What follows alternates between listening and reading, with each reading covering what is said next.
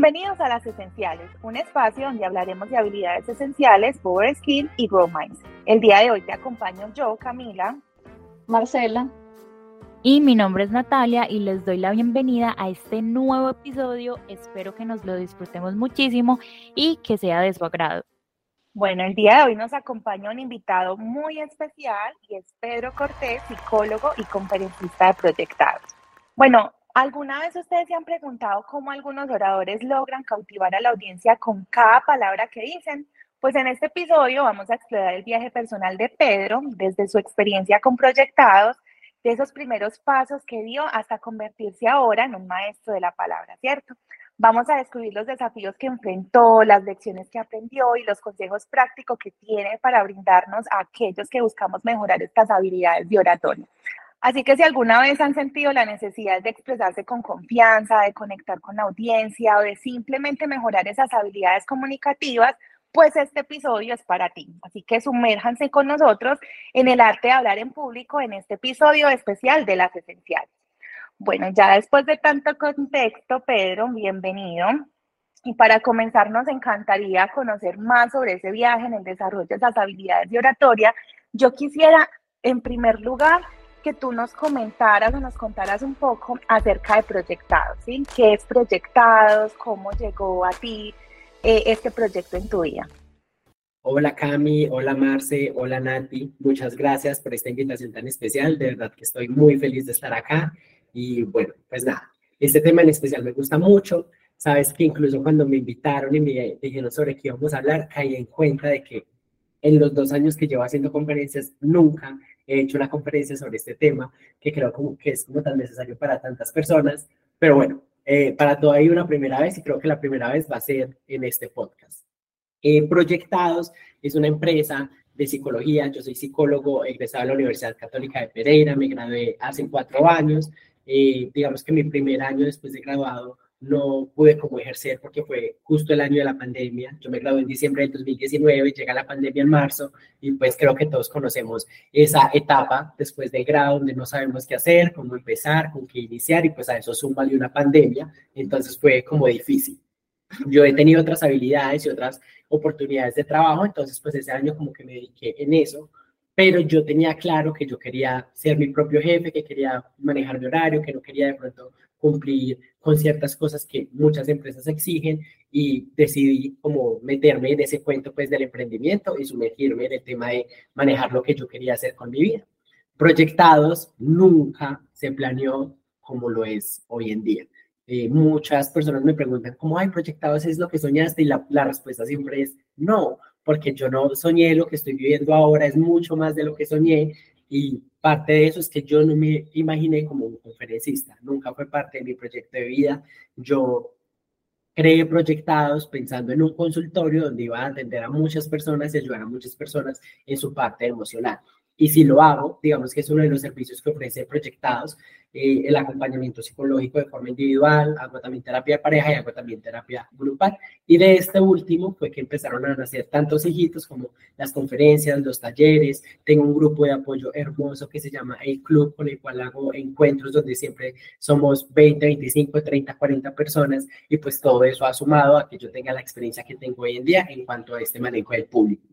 Pero Proyectados como tal es una empresa que se dedica a todo lo que tiene que ver con el bienestar emocional, desde la parte individual con su acompañamiento psicológico o en la parte de formación y capacitación de muchos temas que hacen parte de nuestro diario vivir y que poco hablamos de ello. Súper, qué chévere, o sea, eso que tú dices de que mm, va más allá del sueño que tú tenías y bueno, mmm, para los que no sepan, eh, Pedro y Proyectados en este momento se encuentran en la ciudad de Pereira, ¿sí?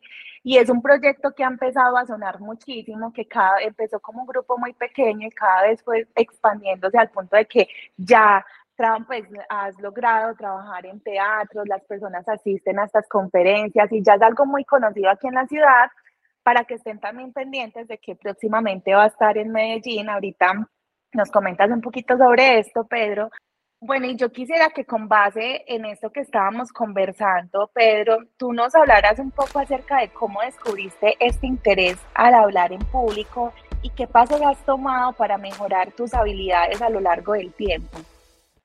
Bueno, Esto viene desde antes, incluso pues de que yo iniciara a ejercer mi profesión. Creo que es un aspecto importante que eh, debo mencionar porque frente a muchas habilidades hay un dicho muy cierto y es que unos nacen y otros se hacen.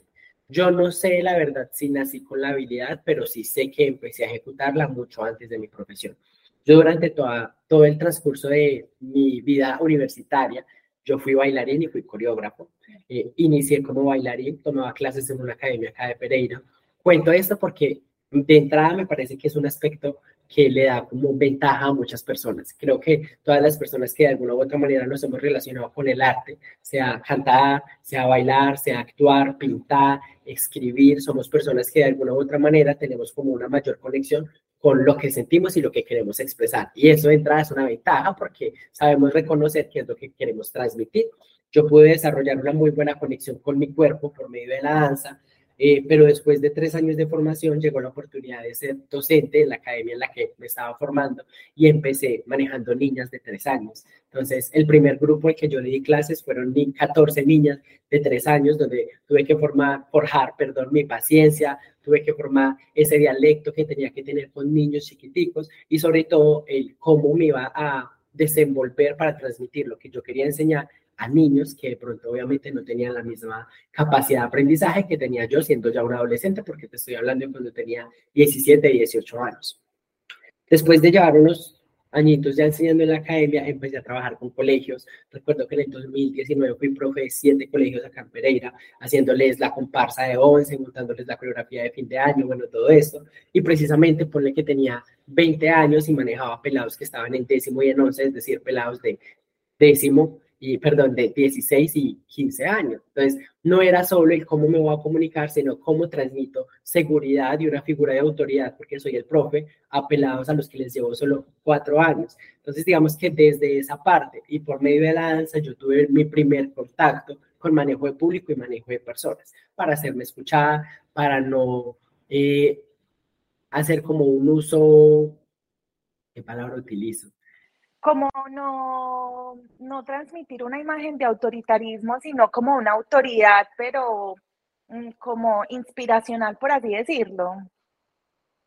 Exacto, como no hacer uso excesivo del poder, por así decirlo, sino en serio ser, además del profe, una persona a la que ellos encontraran precisamente admiración, liderazgo, más que jefatura, entonces fueron como los primeros acercamientos que yo tuve con el manejo del público. Y si yo me pongo a ver no solo como el montaje coreográfico, sino los grupos que creé, fue muy diferente mi primer año, que fue como en el 2015, a el grupo que tuve en el 2018, el grupo que tuve en el 2019, donde yo ya sabía que me comunicaba tan bien y manejaba tan bien los grupos, que no solo era el propio de danza, sino que me daba la oportunidad de crear como incluso cariño con ellos, una confianza, una relación de ven, charlemos, si te está pasando algo, no solo estás viniendo a bailar, puedes acercarte a mí, conversamos de lo que necesites conversar y pues además ya estaba muy avanzado también en mi carrera, entonces tenía habilidades que había adquirido pues como psicólogo y que me permitían como tener esa conexión humana más allá de la clase de baile.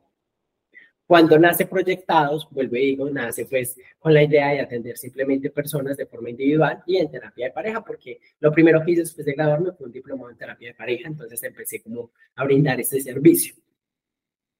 Hay un personaje que creo que muchas personas conocen, eh, Daniel Aviv, pues que es un coach que creo que muchas personas conocen.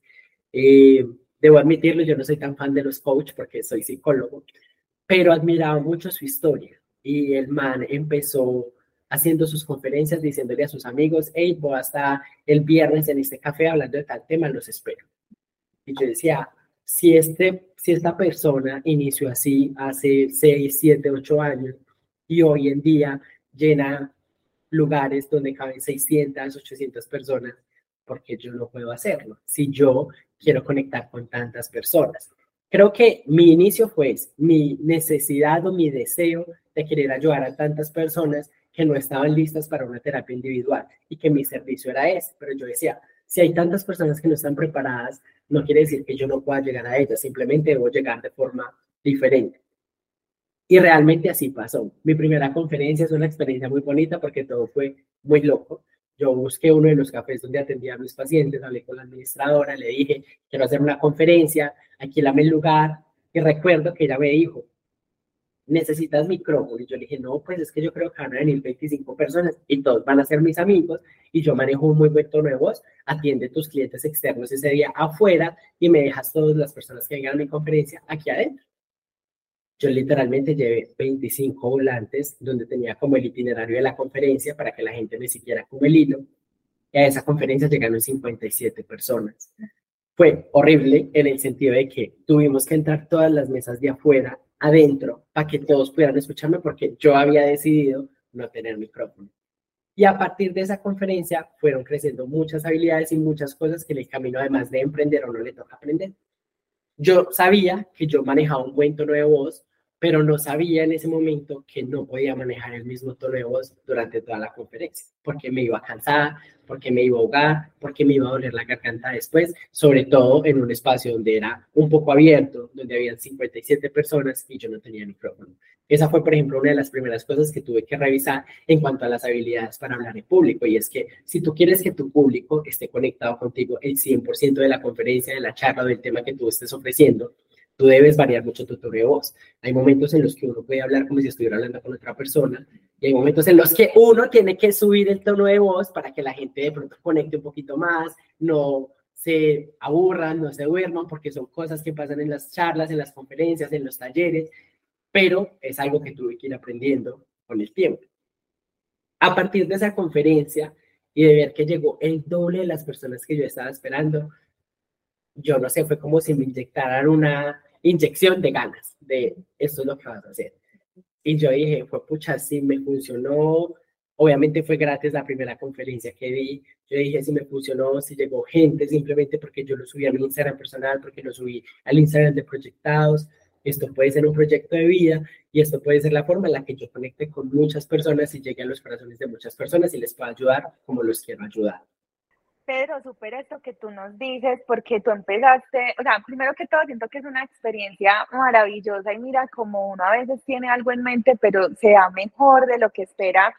Y siento que esas experiencias a ti te hicieron como ganar confianza en ti mismo, como esa, dándote esa motivación y uno conforme va viendo que uno al principio no se tiene tanta fe o se la tiene, pero ve que los demás le tienen incluso más a uno de la que, de la que uno creía, ¿sí? Y eso como que le inyecta a uno motivación y uno cada día se va como arriesgando más, saliendo un poco de esa zona de confort. Y bueno, tu zona de confort, por así decirlo, en un inicio era la terapia de pareja, el consultorio, pero te atreviste a dar un paso y eso fue creciendo al, a lo que es hoy en día proyectados y estoy segura que hablaremos más adelante y proyectados va a ser una cosa enorme, inmensa, ¿cierto? Entonces me encanta.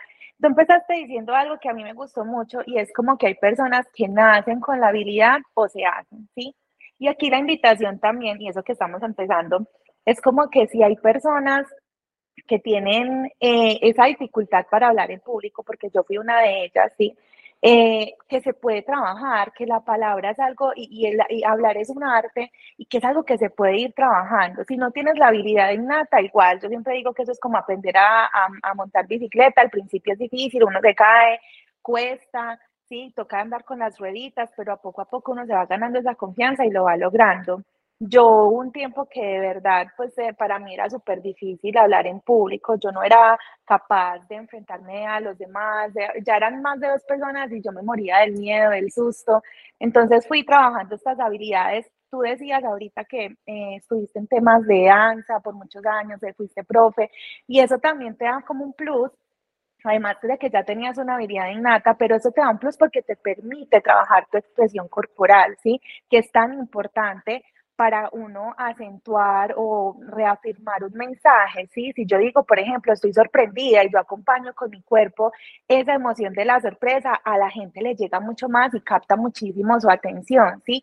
Pero si yo no sé jugar con mi lenguaje no verbal, pues puede que se vuelva como algo supremamente monótono para una persona y probablemente en una conferencia donde diga, yo voy a escuchar a esta persona durante una hora hablando así de plana, entonces mira que todo eso, lo que tú hablabas de ahorita, el volumen de la voz, que creo que a lo largo de este episodio también vamos a ir mirando y detallando más, pero creo que eh, eso fue como también una ventaja, ¿cierto? Entonces, súper chévere esta experiencia que nos compartes.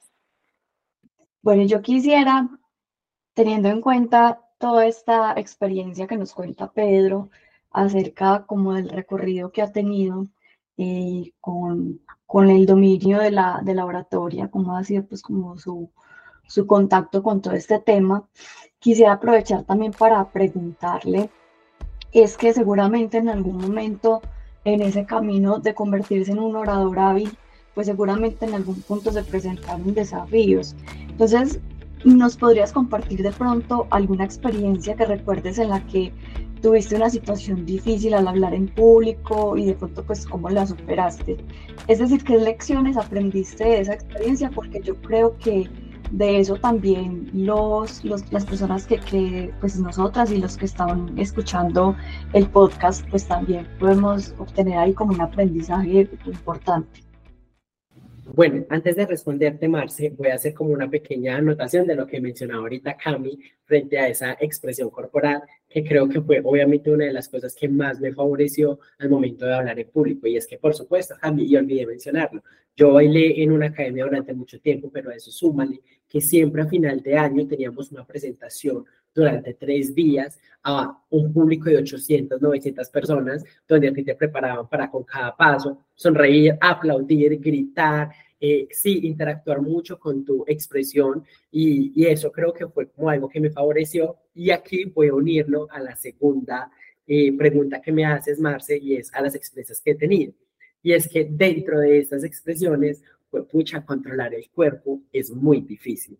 A mí de pronto el tema de verbalizar no me cuesta tanto, a mí no me da miedo equivocarme, no me da miedo que se me enrede la, la lengua porque pues, pucha, pues somos seres humanos y muchas veces incluso en medio de la emoción de lo que estamos compartiendo, uno como que se acelera, se le enreda la lengua y uno tiene que decir perdón y volver a explicar. Eso es muy normal y con eso digamos que tengo muy bien hechas las paces pero con mi cuerpo, si ustedes van a proyectados y ven los videos de las conferencias, ustedes me van a ver saltando. Y yo lo hablaba, yo me acostumbré siempre a después de cada conferencia, obviamente mis amigos van mucho a mis conferencias, a ellos que son mis amigos decirles qué les gustó, qué no les gustó, qué se puede mejorar, qué puede ser diferente. Y yo les decía, hay un punto en el que yo siento que estoy bailando, porque yo empiezo a moverme, camino del lado derecho al lado izquierdo y adelante, hacia atrás, giro, salto. Entonces yo decía, ok, qué chévere sentirme así cómodo con el espacio, pero también si me muevo en exceso, eso va a ser un distractor para las personas. Entonces, de cada conferencia, yo hago una conferencia al mes, me, me he regalado la oportunidad de aprender algo, pero obviamente han, han habido experiencias que han sido difíciles. Cierto que es como la pregunta se les voy a decir de esta manera, que empiezan a sumar muchas cosas que están relacionadas con la confianza y la seguridad. Mi primera y mi segunda conferencia fueron completamente gratis. La primera fueron 57 asistentes, la segunda fueron 71 asistentes, o sea, 14 más. Y en la tercera, te estoy hablando de noviembre del 2022, cobré y fueron 30. Entonces uno dice, wow, pues primera vez que cobras y que vayan 30 personas, qué nota, porque incluso sigue siendo más de los 25 que yo esperaba en la primera. Pero aparece el síndrome del impostor a decirte, en octubre tuviste 71 y cuando cobraste solo 70, esto no va a ser lo tuyo, esto no va a servir. Entonces ya obviamente entré en un momento en el que yo entré a preguntarme, a cuestionarme cosas como, ok, gusto, pero no para pagar soy bueno, pero no para que alguien pague una conferencia para venir a algo que yo estoy ofreciendo. Eh, si cobro, entonces la gente ya no va a disfrutar lo que estoy haciendo, la gente va a cuestionarse porque en ese momento, y se los voy a compartir, Juan Luis González venía acá a Pereira a hacer un show y recuerdo que la boleta valía 60 mil pesos. Entonces yo decía, pues pucha, que ir a la gente en Juan 60 mil y este otro desconocido cobrando 25 mil pesos. Entonces empieza uno también como a autosabotearse de muchas formas y decir, esto no va a ser lo mío, o sea, pasé de en agosto haber dicho, este va a ser mi camino, me voy a volver conferencista, esto es lo mío, a un noviembre en el que dije, parce, o sea, la gente que no, no me dio, esto no va a ser lo mío, tengo que buscar por otro lado. Y adicional a eso, eh, sumémosle experiencias como, recuerdo una vez que hice un acuerdo con otro café donde iba a hacer una conferencia, la conferencia era a las 7, a las 4 y media de la tarde me dijeron, no hay micrófono. Y yo le dije al administrador, pues, yo tengo un acuerdo contigo, solucioname. Y él me dijo, no hay micrófono, usted verá qué hace, usted verá si cerramos las ventanas o qué. Yo decía, si cerramos las ventanas, la gente se me va a asar del calor. No me van a escuchar porque aparte en ese café tienen como la cocina de una forma interna, pero la barra la tienen ahí pues como frente al público y se hacían granizados, se hacían jugos, se iba a escuchar. Y si eso a veces entorpece la conferencia con micrófono, yo decía, pues pucha, sin micrófono, ¿cómo lo voy a manejar? Pero a veces pues no depende de uno y uno tiene que solucionar, ¿cierto? Me he encontrado también con experiencias en las que llegó mucha más gente de la que yo esperaba o fui, ¿cuál es la palabra? Mm, ambicioso y en el lugar me decían caben 70 y yo vendía 80 cupos. Y yo decía, ay, eso fijo, falta alguien, o, o no, ahí nos acomodamos. Y llegaban los 80 y yo no tenía dónde sentarlos. Entonces, en esta parte, por ejemplo, de ser conferencista o de manejar el tema de la oratoria, es muy importante las habilidades que uno tiene, pero me he metido algo en la cabeza y es, no solo importa el contenido que tú le ofreces a la gente, sino la experiencia en conjunto que les, tú les estás vendiendo, porque tú puedes hablar de un tema muy bacano, puedes tener una muy buena oratoria, que comunique bien, que enganche, que genere ganas de volver, pero si la experiencia en el lugar no es buena, las personas simplemente por eso no van a volver. Ok, sí, tengo una pregunta y es, bueno, te enfrentaste como a esa parte desde la logística, ¿cierto? Como encontrar que de pronto pues ah, va a haber cosas por hacer, tanto si son menos personas como si son más de las que esperabas, eh, pero ¿cómo, te, digamos, cuál fue como el impacto desde la parte de la oratoria? Es decir, en algún punto, al ver que habían más personas o menos, pues como seres humanos, yo creo que eso o te ha generado una sorpresa, o de pronto tal vez, no sé, eh, pues no sé si decepción o, como decías, eh, pues al menos son más personas de las que esperaba. Desde la parte de la oratoria, desde la parte corporal, ¿sientes que en algún punto eso te afectó el tono de la voz, que pronto hablarás más duro más bajo, que pronto a veces uno puede empezar a gaguear, te llegó como a pasar algo así, o la parte pronto del cuerpo, porque también me llamó mucho la atención eso que decías ahorita que, decías que en la parte corporal sentías que no era el fuerte tuyo, pero después te diste cuenta que era algo que sí te salía y que antes tuviste que aprender a controlarlo para que no se volviera un distractor. Entonces, en ese, en ese sentido, eh, hubo como algo que te afectara desde esa parte laboratoria de pronto en tus inicios.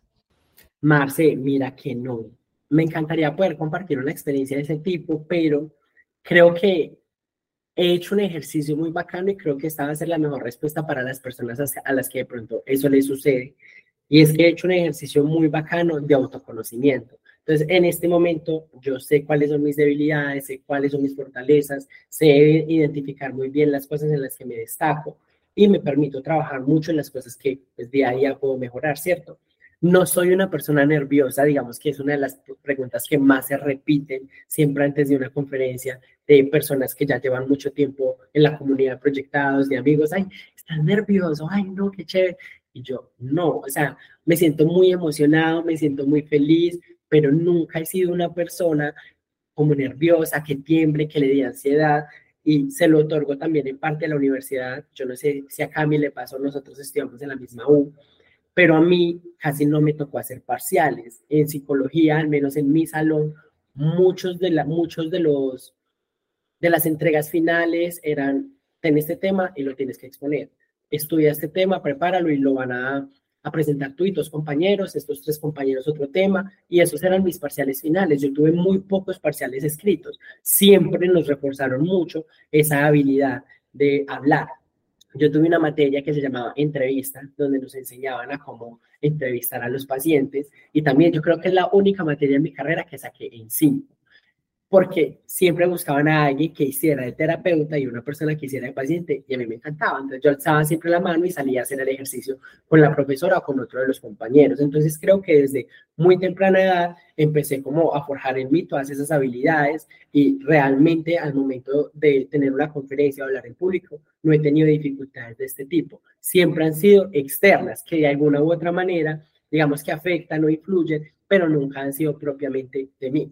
Por ejemplo, tuve una conferencia, el primer teatro, que fue ahorita en noviembre, te estoy hablando de hace cuatro meses, tres meses, era un horno, o sea, un horno, la gente estaba desesperada y en eso si de pronto yo me dejo afectar. Y es que si yo veo la gente incómoda, yo me incomodo, como que yo estoy preocupado porque la gente esté bien y de pronto ahí de pronto sí, entonces me enredo un poquito más al hablar porque estoy pendiente de esas cosas, como que si yo veo que alguien se está soplando mucho o está muy inquieto en su silla, yo digo, esa persona no está cómoda, esa persona no va a volver y de pronto ahí sí me dejo afectar, pero mira que sigue sin ser algo como propio mío.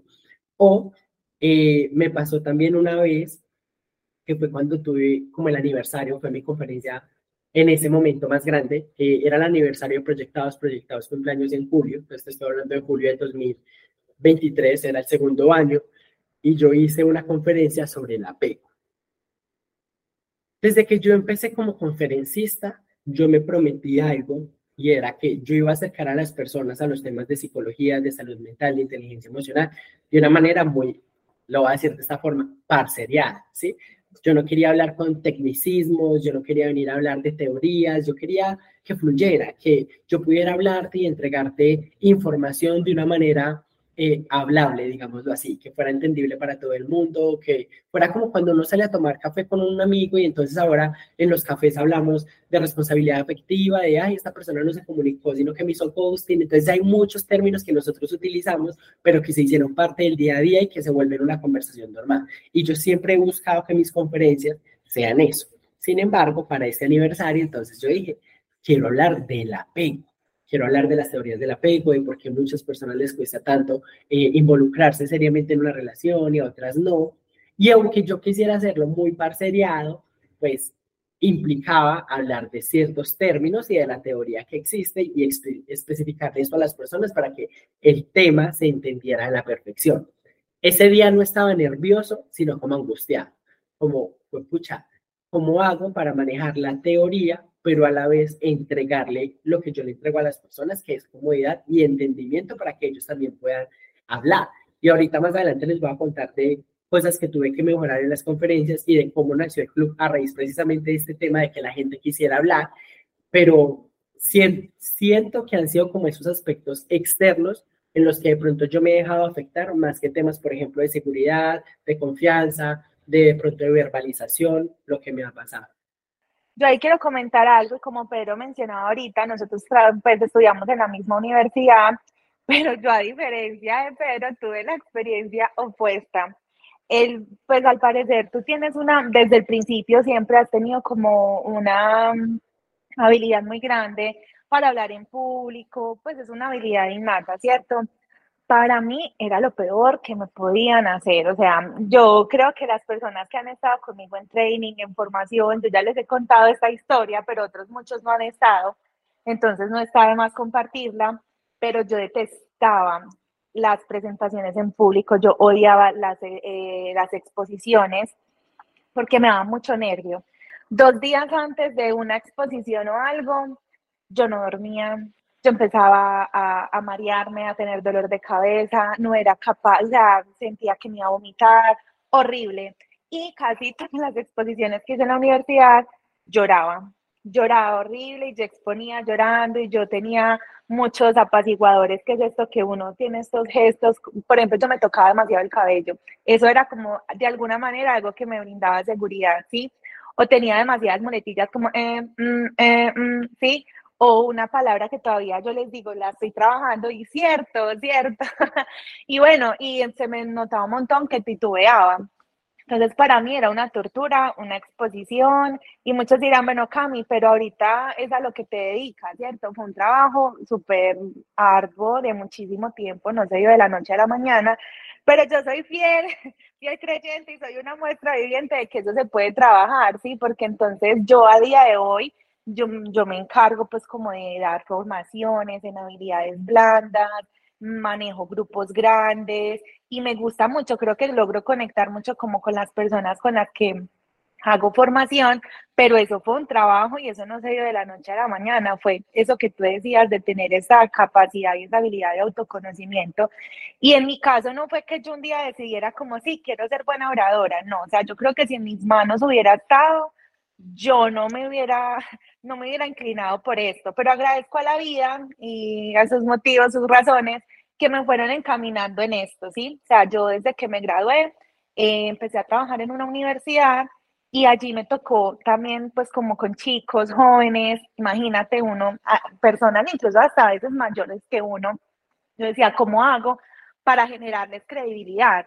Muchas de las primeras exposiciones que yo tuve o formaciones con ellos, yo las daba detrás de una mesa con la mirada baja, tocándome el cabello y yo creo que ellos decían, ay niña, ya vaya, o sea, o sea, te quedas aquí dándonos formación, más bien venga, yo la hago, ¿cierto? Yo creo que mm, ellos para nada generaba credibilidad, antes los aburría y me tocaba, o sea, yo me vi obligada a hacerlo, me vi obligada a hacerlo, yo sufrí demasiado, o sea, yo sudaba, yo para mí era como un momento de tanto malestar, pero un día, recuerdo, me tocó en una en una, ¿cómo se dice?, en una tarima con micrófono en un auditorio de la Universidad Tecnológica.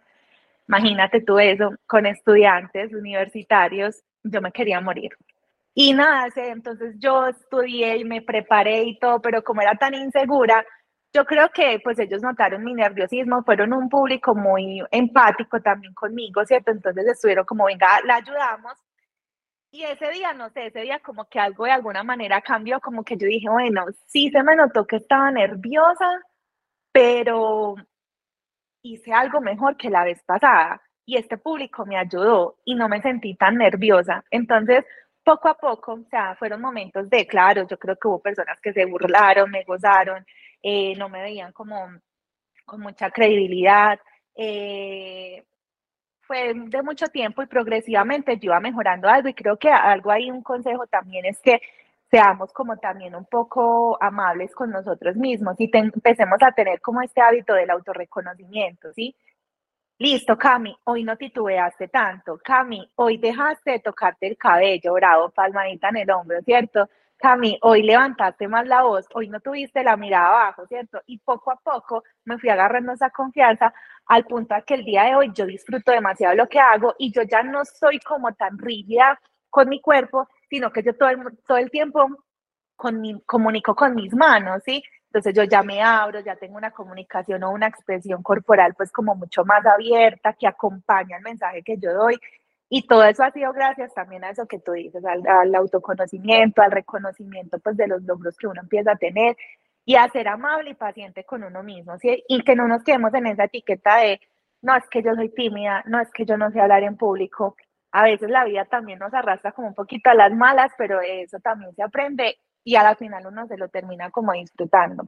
Pues ahí quería compartir también como mi experiencia que creo que puede aportar a esta conversación que estamos teniendo.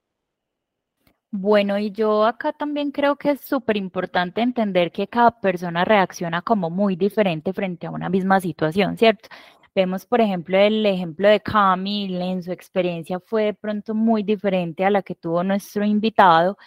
Eh, y por eso estoy como súper segura que cada orador va a tener como su propio conjunto de técnicas o estrategias, porque todos somos diferentes, percibimos la realidad diferente, tenemos una reacción diferente frente a eso que nos está pasando, ¿cierto? Y en esa medida, pues vamos como eh, recolectando una serie de técnicas que se acomoden individualmente como a esas necesidades que yo tengo en el momento.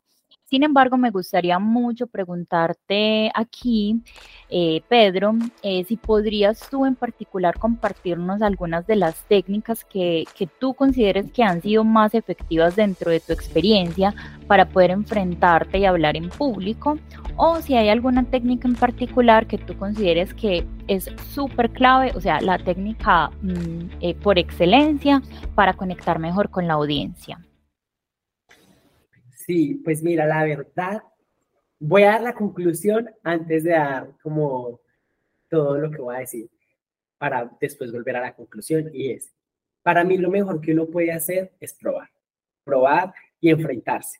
Voy a probar con esto que escuché, que me dijeron que hiciera, para mí no funcionó, me voy con algo más. Porque como tú dices, todos somos completamente diferentes y podríamos incluso abrir un espacio y decir, listo, en este momento somos cuatro personas acá, cada uno comparta dos técnicas y le estaríamos ofreciendo a nuestro público ocho técnicas diferentes y de esas ocho puede que a Pepita Pérez tres le funcionen y que las otras cinco, por el contrario, le hagan que le vaya muy mal, ¿sí? Vuelvo a lo mismo porque todos somos seres completamente diferentes y eso mismo me permite yo eh, Yo obviamente empecé a buscar mucho sobre conferencistas, sobre oradores, sobre cómo dar una conferencia, cuáles eran los tips que más eh, buscaban. Hay cosas que amo y que al día de hoy se las recomiendo a muchas personas y voy a empezar por ahí. Tipo, yo me repito mucho el discurso a mí frente a un espejo. No toda la conferencia, porque pues si yo voy a dar una conferencia de dos horas, no voy a hacer el mismo ejercicio dos horas en mi casa frente al espejo. No, pero si hay puntos claves que yo quiero que se entiendan o que transmitan el mensaje de X conferencia, y me, me, digo mucho eso en el espejo a mí mismo, porque yo soy una persona que muchas veces puede transmitir cosas que no son con la cara. Entonces, por ejemplo, yo tengo una ceja que está como loquita y ella a veces se alza, entonces una ceja arriba puede generar como, como, como si fuera despectivo y muchas veces no quiero transmitir eso por supuesto que no hay menos porque soy psicólogo. Entonces, eso, por ejemplo, fue algo que me tocó trabajar mucho, pero la manera en la que lo pude trabajar fue así, mirándome al espejo y dándome el discurso a mí mismo. Lo segundo es que siempre, siempre, siempre, siempre, antes de una conferencia, yo entro al baño del lugar en el que esté, me relajo y me digo a mí mismo, todo va a salir perfecto. Porque siento que así como muchas veces nuestro diálogo interno es negativo y nos dice, no vas a ser capaz, te vas a equivocar, te vas a enredar, no eres bueno, pues asimismo tenemos el poder de con ese diálogo interno decirnos a nosotros mismos, decretar y manifestar lo que va a ser la conferencia. Y mis amigas, en este momento yo te cuento con un equipo de trabajo para las conferencias, que son cinco de mis amigas, y ellas siempre, ya cuando empezó la conferencia, yo, listo, voy al baño. Es lo que siempre hago antes de, de una conferencia, y yo no voy ni a lavarme la cara, ni a sacudirme pues el cuerpo, como a quitarme la mala energía, no yo literalmente voy 10 segunditos a decirme, vas a ser capaz y va a salir perfecto. Y bueno, y salgo, no es más. Eh, si recuerdo, yo soy cristiano, que la primera y la segunda, incluso la tercera conferencia, yo entraba a orar decirle, Dios, por favor, ayúdame, estoy haciendo esto para llegar a muchas personas, para tocar muchos corazones. Y eso lo sigo haciendo, pero por ejemplo, hoy eh, tengo una conferencia y pues yo oré en la mañana porque es un hábito que tengo, pero ya antes de la conferencia digamos que no es algo que hago, sino que simplemente decreto y manifiesto lo que va a ser para mí. Yo he escuchado muchas cosas y para mí hay muchas que no sirven. Ya les dije las dos que hago. Nunca me van a ver a mí, a no ser de que una institución o una empresa que me contrate me lo exija, usando diapositivas, que sé que para muchas personas es una herramienta muy útil, porque pueden poner palabras claves, porque pueden poner, eh, no sé, cosas que les recuerden el tema que están transmitiendo, porque hay que normalizar que a uno como orador se le olvidan cosas. Hay muchas cosas que uno quiere decir y uno no las dice. A mí me ha pasado mucho después de conferencias que, ay, yo quería dar este ejemplo y no lo di. Eso pasa mucho. Pero yo personalmente, con las diapositivas no me relaciono tan bien porque siento que me encasillan, como que me ponen en una cuadrícula. a mí me gusta mucho fluir. Vuelvo y repito lo que decía hace un rato. Yo camino mucho, yo voy, avanzo, le pregunto mucho al público y a veces siento que la diapositiva como que me amarra a, a llevar como un orden que no siempre tiene que ser igual.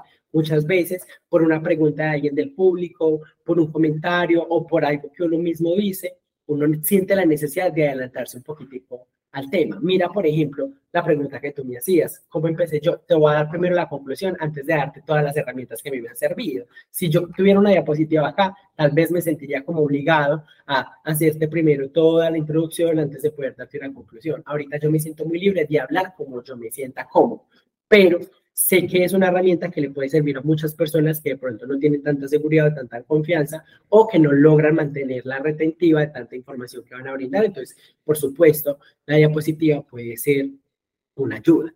Yo como me acostumbré a trabajar y eso que las últimas tres conferencias no lo he hecho, yo entrego un folleto, un folleto donde van a encontrar todo lo de lo de la, conferencia. Lo, que pondría en una diapositiva, yo lo pongo en un folleto y se lo entrego a la persona a la entrada. Y antes de iniciar, digo, tienen todos un folleto para que lleven el hilo conductor de la conferencia, porque también pienso que muchas veces uno cuando hay una diapositiva, uno se confía y pasaba mucho como estudiante. Ah, eso está en la diapositiva, uno después lo estudia. Entonces uno no presta atención, se distrae. Cuando uno voltea, uno no sabe si pasaron dos o tres diapositivas y en qué momento uno se perdió de la conferencia. Entonces yo decía, con el folleto, la gente siempre va a saber dónde vamos y en qué punto de la conferencia estamos. Entonces, fue una herramienta que para mí se volvió vital.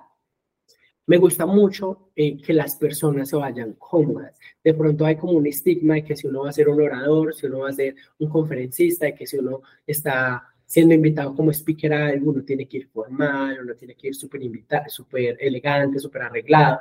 E imagínate eso, tú eres una persona que de pronto disfruta mucho el estilo comfy, estar siempre cómoda, estar siempre, eh, sí, como en ropa muy, muy cómoda, y te invitan a una conferencia y tú te pones falda de tubo, tacón, no vas a hacer la misma en esa conferencia. Entonces, está bien, tú puedes ir un poco arreglada, puedes ir un poco más formal, pero manteniendo tu estilo. Eso también es muy importante porque es tu imagen y no es solo cómo te veas, sino cómo te sientes usando eso que estás mostrando, porque eso va a influenciar mucho en cómo te desenvuelvas en la conferencia. Y yo cometí también ese error. No al principio, porque literal mi primera conferencia, esta de la que te estoy hablando, que fue en agosto del 2022, yo la hice en un polo y un pantalón, pues un jean normal. Pero cuando ya empezó a ser más grande, yo ya empecé a usar chaqueticas, un blazer, un gabán. Y me encanta porque igual en mi día a día yo me he visto así. Pero hablemos, no sé, de hace seis meses para acá que se ha vuelto tan de moda el streetwear, donde están los cargos, donde están las camisetas oversize, y mi público es muy joven. Literal, la última conferencia que la di, me puse un cargo y usé una camiseta súper ancha, y yo estaba feliz porque sentía que podía mover mis brazos, que podía caminar. Entonces, eso también influye mucho. Obviamente, está completamente relacionado con el público al que tú te estés dirigiendo. Si a mí me llaman de la empresa y ustedes vente para Medellín, que vamos a hacer una conferencia, es para toda la parte administrativa. Yo no me voy a aparecer allá en un cargo, pero tampoco voy a buscar un pantalón que no me deje andar. Voy a buscar la manera de mantener una buena imagen personal, pero que también me dé comodidad para desenvolverme muy bien con el tema que quiera ofrecerle pues al público que se encuentre allí. Y por último, una de las herramientas que también probé y que no fue buena para mí, pero que, por ejemplo, a dos de mis colegas les funciona demasiado, es tener tarjetas en las manos, ¿cierto? Por ejemplo, eh, con palabras claves, con preguntas que le van a hacer al público, y uno lo ve mucho en los presentadores de televisión. Ellos tienen unas tarjetas porque a veces es demasiada la información. A mí me estorba, porque como me muevo tanto, hay un punto en el que, lo recuerdo una vez, empecé a abanicarme, se dice así, abanicarme con las tarjetas y, y, sí, llega un punto en el que, como, porque tengo esto en la mano, esto no me deja expresarme, no me deja mover, pero para muchas personas puede ser una herramienta. Hablemos del ejemplo de Cami. Tener una tarjeta en las manos, a Cami le hubiera servido demasiado para no tocarse el cabello. ¿sí? Entonces, ahí es donde vuelvo al tema del autoconocimiento y de decir, ¿en qué me desenvuelvo súper bien? ¿Qué puedo mejorar? o qué herramientas puedo utilizar que me faciliten. Si yo siento que mi mano se mete al bolsillo, me toca el cabello, me limpio la cara, yo necesito tener algo en la, en la mano, sea un micrófono, sea una botella con agua, sea un lapicerito. Ya después, si empiezas a jugar mucho con el lapicero, ok, de eso nos ocupamos después y buscamos ya una estrategia que te permita dejar de jugar tanto con el lapicero, pero vamos paso a paso. Pero tiene que ver mucho con el autoconocimiento. Me devuelvo a la conclusión que te di al inicio de la pregunta y es, toca probar, porque no hay una regla y no hay una ley todos somos completamente diferentes y lo que para mí puede ser supremamente bueno, para otra persona puede ser eh, clavarse el puñal ella misma. Entonces, nos toca probar y ver qué es eso que de pronto escuchamos por ahí en cuanto a tips, en cuanto a estrategias, en cuanto a herramientas, es bueno o no para nosotros. Muy interesante todo esto que nos compartes, Pedro, porque probablemente algunas de estas estrategias o técnicas que nos, que nos estás contando le pueda servir a uno de nuestros oyentes, ¿cierto? Para empezar como en este camino o para mejorar sus habilidades eh, de oratoria eh, y de comunicación de pronto cuando les toque enfrentarse a, un público de personas, ¿cierto? Pero mm, también te, me surge ahí como una duda eh, y considerando que cada persona tiene una experiencia distinta y puede utilizar unas estrategias diferentes de acuerdo pues como a sus necesidades y demás, eh, no sé si en algún punto eh, te has preguntado si te hubiera gustado saber algo al principio pues como de este viaje como orador, de pronto te hubiera gustado saber algo como en particular que te ayudara como a acelerar ese proceso o que o que te hiciera más amena como la experiencia, o si nos puedes compartir, por favor. Nati, sí. Y ambas cosas están relacionadas con el público, con el manejo del público en general. Lo primero, y hoy en día ya soy consciente de que esto lo encontramos en cualquier tipo de público, es la gente que habla. Y yo sé que muchas personas, incluso que cuando hablan, están hablando desde el tema, pero a mí me fastidiaba muchísimo, como que yo decía, parce, si estoy hablando, porque me están como interrumpiendo, porque no están prestando atención. Me voy a devolver a los años de mi juventud, cuando era coreógrafo, Cuando yo estaba empezando, yo peleaba con los chicos horrible, que obviamente me costaba vender esa figura de autoridad sin ser eh, abusivo con el poder, lo que decía ahorita, ¿cierto? Y yo gritaba, qué pendejada, a esto vienen a charlar, parecen culicagados, me siento dándole clases a niños de 5 años, pues imagínate, yo tenía 18 dándole clases a niños de 15, 16 años, era muy difícil. En ese entonces aprendí algo y fue a sentarme. Yo me sentaba y les decía, ustedes están pagando, ustedes deciden si vemos clase o no. Y yo ya no peleaba con nadie. Y creí que era algo que tenía supremamente dominado porque en el baile lo resolvía de esa manera. Pero cuando llegué a dar conferencias donde hay 70, 80 personas, pues pucha, ya era algo que yo decía, pues ¿cómo, le, cómo obligo a alguien a que no hable? ¿O cómo hago pues que una persona esté 100% conectada conmigo? Me tuve que desligar mucho de eso y aprender que no dependía de mí, que si esa persona había pagado y no estaba disfrutando el espacio para aprender, no era mi responsabilidad y que mi lugar era seguir brindando la información que yo quería brindar. Me tocó llenarme de paciencia, me tocó llenarme de tolerancia y me hubiera encantado que eso ayer me lo dijera, como prepárate porque en el camino te vas a encontrar con estas cosas y lo que necesitas para afrontarlo es mucha paciencia, mucha tolerancia, entender que no tiene nada que ver contigo, que hay personas que simplemente no se concentran con facilidad, que sienten la necesidad de opinar. Y ya después yo hacía como un ejercicio de introspección y yo decía, ese yo soy en el cine. La gente odia que la gente hable en el cine. Y yo todo lo comento. Obviamente yo no me voy a chismosear a un cine, pero yo soy, esa actriz es muy linda. Uy, parce, ese man. Uy, esa escena. Parce, qué efectos. Yo siempre estoy comentando en el cine y yo decía, y en las conferencias puede pasar lo mismo. Pero entender eso me costó. Uno.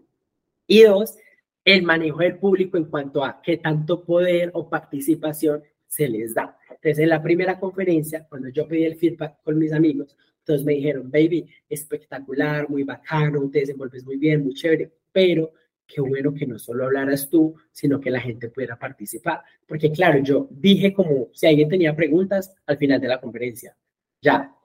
Entonces yo siempre he sido una persona muy receptiva y para la segunda conferencia dejé que todo el mundo opinara, me extendí, me tocó hacer la conclusión súper rápido porque ya estaba muy tarde. Entonces ahí nació cómo lo manejo, cómo encuentro el punto medio entre que las personas puedan hacer preguntas, participar y opinar y entre pues que igual la conferencia la estoy dictando yo. Entonces ha sido como un aprendizaje constante también dependiendo del tema. Hay temas que me exigen decir, listo, vamos a tener tres momentos de preguntas, al inicio, durante y después. Y en cada momento va a permitir tres preguntas. Como también han habido conferencias en las que yo quiero que sea mucho más interactivo y dejo que las personas participen. Y también siento ya que si muchos están participando, digo, voy a escuchar dos personitas más porque debo avanzar.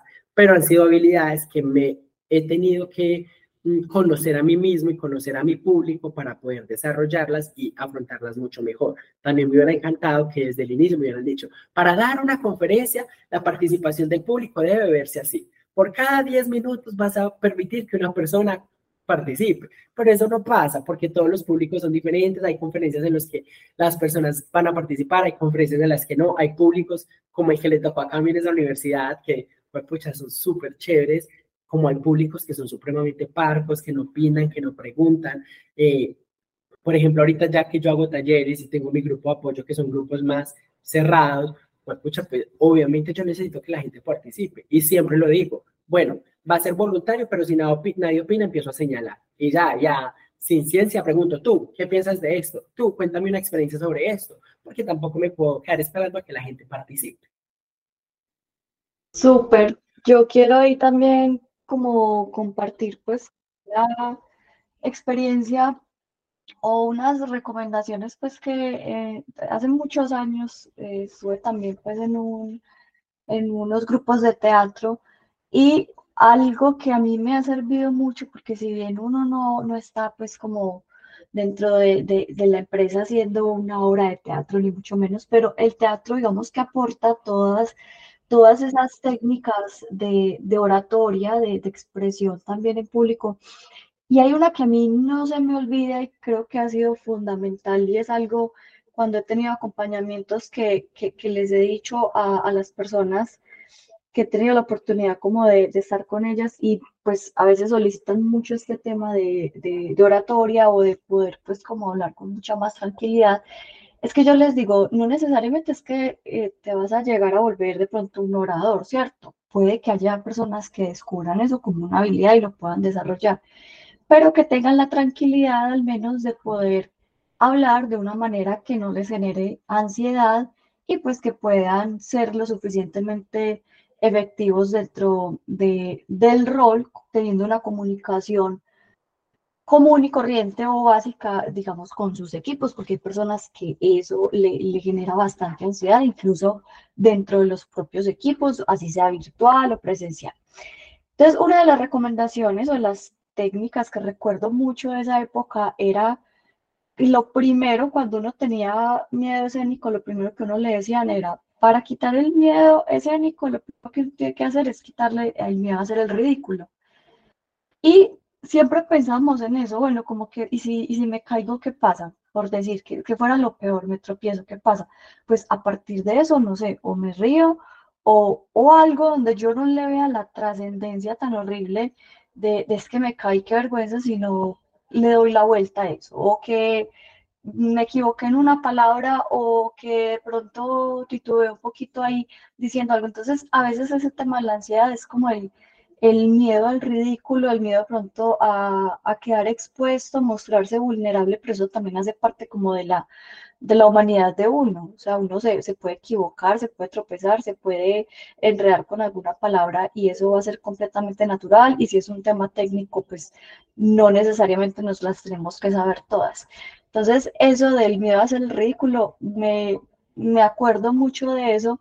Y lo otro es que se hablaba también de la cuarta pared o la pared negra, que pues en teatro, digamos que es la pared, digamos la parte del escenario, la parte que está atrás, donde están los actores, los laterales, y se decía que la cuarta pared o la pared negra era la del frente, donde está el público, pero que uno ponía como una especie de pared negra donde uno miraba a todos, pero ninguno fijamente, porque eso es lo que puede pasar, que yo me pongo a tenerme mucho una persona, esa persona se puede sentir intimidada, yo también siento como que estoy teniendo mucho contacto con esa persona, me puedo también como asustar, entonces es como una forma de miro a todos, pero no miro a ninguno, entonces es como una experiencia que les quería como compartir dentro de este tema.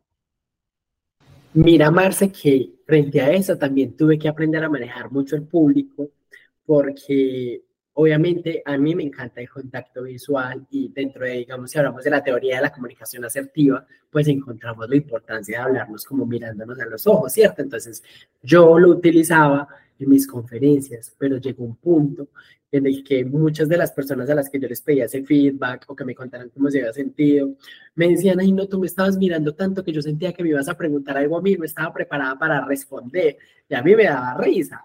Entonces yo decía, pues no, simplemente me gusta comunicarme y si yo busco como un punto en el infinito, me voy a sentir como que no le estoy hablando a la gente. Y por ejemplo, ahí una de las cosas que implementé fue empezar a mirar hacia los lados. Entonces yo miro un ratico hacia la derecha, miro un ratico hacia la izquierda, miro a mi público de la mitad y juego mucho como con el tema de la mirada, sin mirar como directamente a una persona, sino mirar los grupitos eh, de las personas. ¿Sí me entiendes? Como vuelvo y lo repito, a los que están a la derecha, a los que están a mi lado izquierdo y los que están de frente. Y lo que compartí hace un ratico, uno a veces se clava mucho el puñal uno solito, poniéndose a hablar con tecnicismos que muchas veces no son necesarios. Entonces, pues pucha, yo trabajo mucho con empresas en la parte de bienestar, haciendo pues como capacitación en toda la parte de las eh, habilidades blandas, de las competencias del hacer, de las competencias del ser.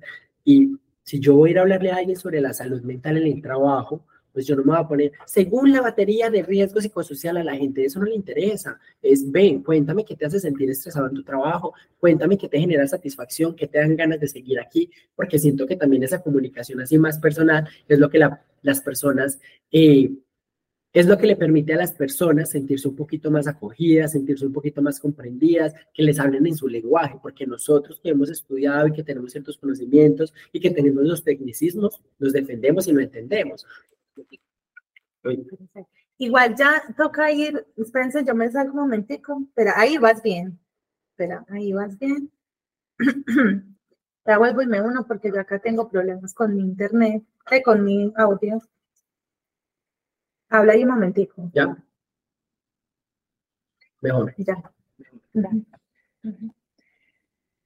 No, será. Perdón. Perdón. Mm, Ya, entonces, para ir empezando a cerrar, porque si no nos queda el episodio muy largo, pero está súper chévere. Entonces, dale, sigue lo que está. Eso es lo que le permite a las personas también sentirse un poco más comprendidas y que les estamos hablando su lenguaje, porque nosotros que estudiamos y que conocemos las técnicas y todo lo que eh, estas envuelven, pues pucha, nos desenvolvemos entre nosotros mismos y entendemos. Pero al momento de llegar a un público, pues hay que hablarles en su lenguaje y como sea mucho más entendible para ellos, para que la gente no solo entienda y aprenda, sino que sienta ganas de volver, porque va a decir, esta persona me enseña, me transmite y siempre que vengo a escuchar algo de esta persona, me voy satisfecho porque entendí, aprendí y puedo aplicar cosas de, de las que dijo a mi vida. Súper, súper eso que nos dices, pero eh, siento que nos llevamos, pues como primero unas experiencias geniales que nos compartiste, ¿cierto? También como eh, la motivación de decir, sé que, bueno, si estas personas lo lograron, pues yo también puedo trabajar en eso. Y me llevo mucho eso que tú dices de adaptar como el mensaje al receptor, ¿cierto? Tú ahorita hablabas de que en algún momento trabajaste con niñas de 3, 4 años y no es lo mismo brindarle las instrucciones a unas niñas de 3, 4 años que a unos adolescentes de 15, 16 años, a un público ya pues de mayor edad. Y lo que tú hablabas, nosotros de pronto como profesionales manejamos unos tecnicismos, unas palabras muy técnicas pues eh, propias de nuestra profesión, pero a un público tú no vas a llegar a hablarle así y en la medida que adaptemos ese mensaje pues va a ser mucho mejor. Y también el tema de la participación, ¿sí? porque es verdad, se vuelve muy aburrido de pronto cuando es uno el que habla, habla, habla, habla, habla, y uno también puede como, pues con su corporalidad y con sus experiencias, porque yo siento que en un espacio también uno compartir las experiencias de uno hace que las personas como, la gente le gusta el chismecito. El testimonio empuja, yo siempre me voy con eso. Si alguien habla de lo que ha vivido, las otras personas van a sentir identificadas y van a querer participar. Sí, entonces es eso, eso como que atrapa mucho. ¿sí? Entonces yo siempre digo, compartan experiencias, que eso atrapa, pero también dejemos que el público participe. Y yo creo que desde que has dejado que participen, también como que eso, eso fluye mucho, sí, por eso las personas dicen, ay, venga, me gusta, venga, yo voy a la, a la conferencia de proyectados, me encantan, sacan el tiempo, ¿sí? Entonces, bueno, de verdad te queríamos agradecer mucho por acompañarnos en este episodio. Siento que fue un magnífico episodio. Nos encantó pues tenerte acá. Va a ser súper entretenido para las personas que te escuchen. Y pues sé que este mes vas a estar en Medellín, entonces ahí como que les puedas compartir a los softianos un poco acerca de dónde va a ser la conferencia, sobre qué va a tratar. Cuéntanos un poquito. Sí, no, o sea, estoy completamente de acuerdo con todo, Cami. La verdad, ha sido una experiencia muy enriquecedora. Sigo aprendiendo. Vuelvo y digo, cada mes tengo una conferencia y cada mes me permito aprender muchas cosas más y sobre todo como entender cómo puedo ser mejor y qué lo que ya tengo bien puede seguir fortaleciéndose, ¿cierto?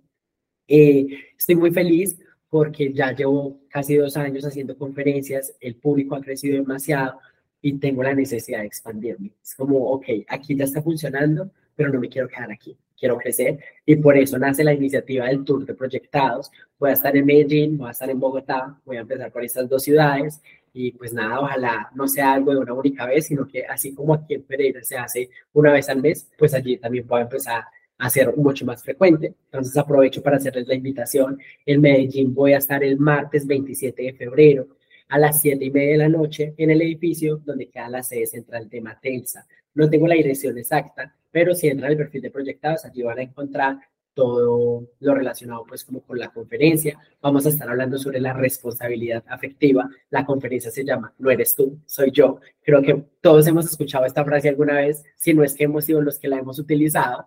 Entonces va a estar muy, muy bacana. Y para los que de pronto escuchan ese podcast y viven en Bogotá, en Bogotá voy a estar el martes 5 de marzo. O si tienen conocidos también para que les compartan la información, voy a estar con el mismo tema allí. Bueno, Camilla, para cerrar, pues quiero aprovechar nuevamente para darles las gracias a las tres por haberme invitado a un espacio que me disfruté mucho. Eh, creo que me voy con la idea en serio de tener un taller sobre habilidades de eh, oratoria para hablar en público, pero Solo quiero decirles como tres cositas más y muy sencillas. La primera, recálense ese ejercicio de autoconocimiento. Yo siempre es a lo que concluyo con cualquiera de los temas que abordo, porque siento que igual todo siempre empieza en uno. si la oratoria está muy relacionada con la confianza y la seguridad, el trabajo antes de las habilidades de comunicación es cómo me estoy sintiendo yo conmigo mismo y cómo puedo sentirme más seguro y más confiado al momento de transmitir lo que quiero transmitir.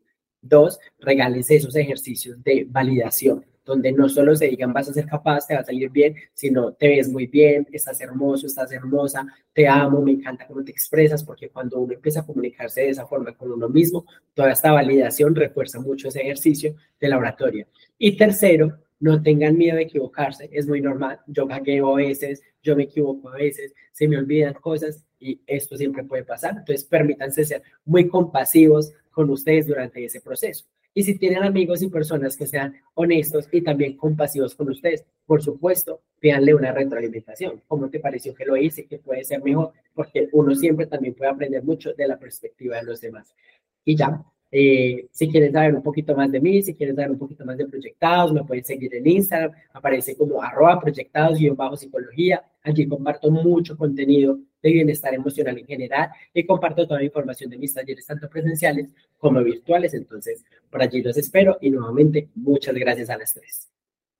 Me encanta, Pedro, que nos estés compartiendo esta información. Entonces, Okeanos, ya saben, o las personas que nos escuchen, para que vayan y sigan eh, a proyectados y que estén pendientes, pues, como estas conferencias que van a tener. Nuevamente, gracias, Pedro, por acompañarnos.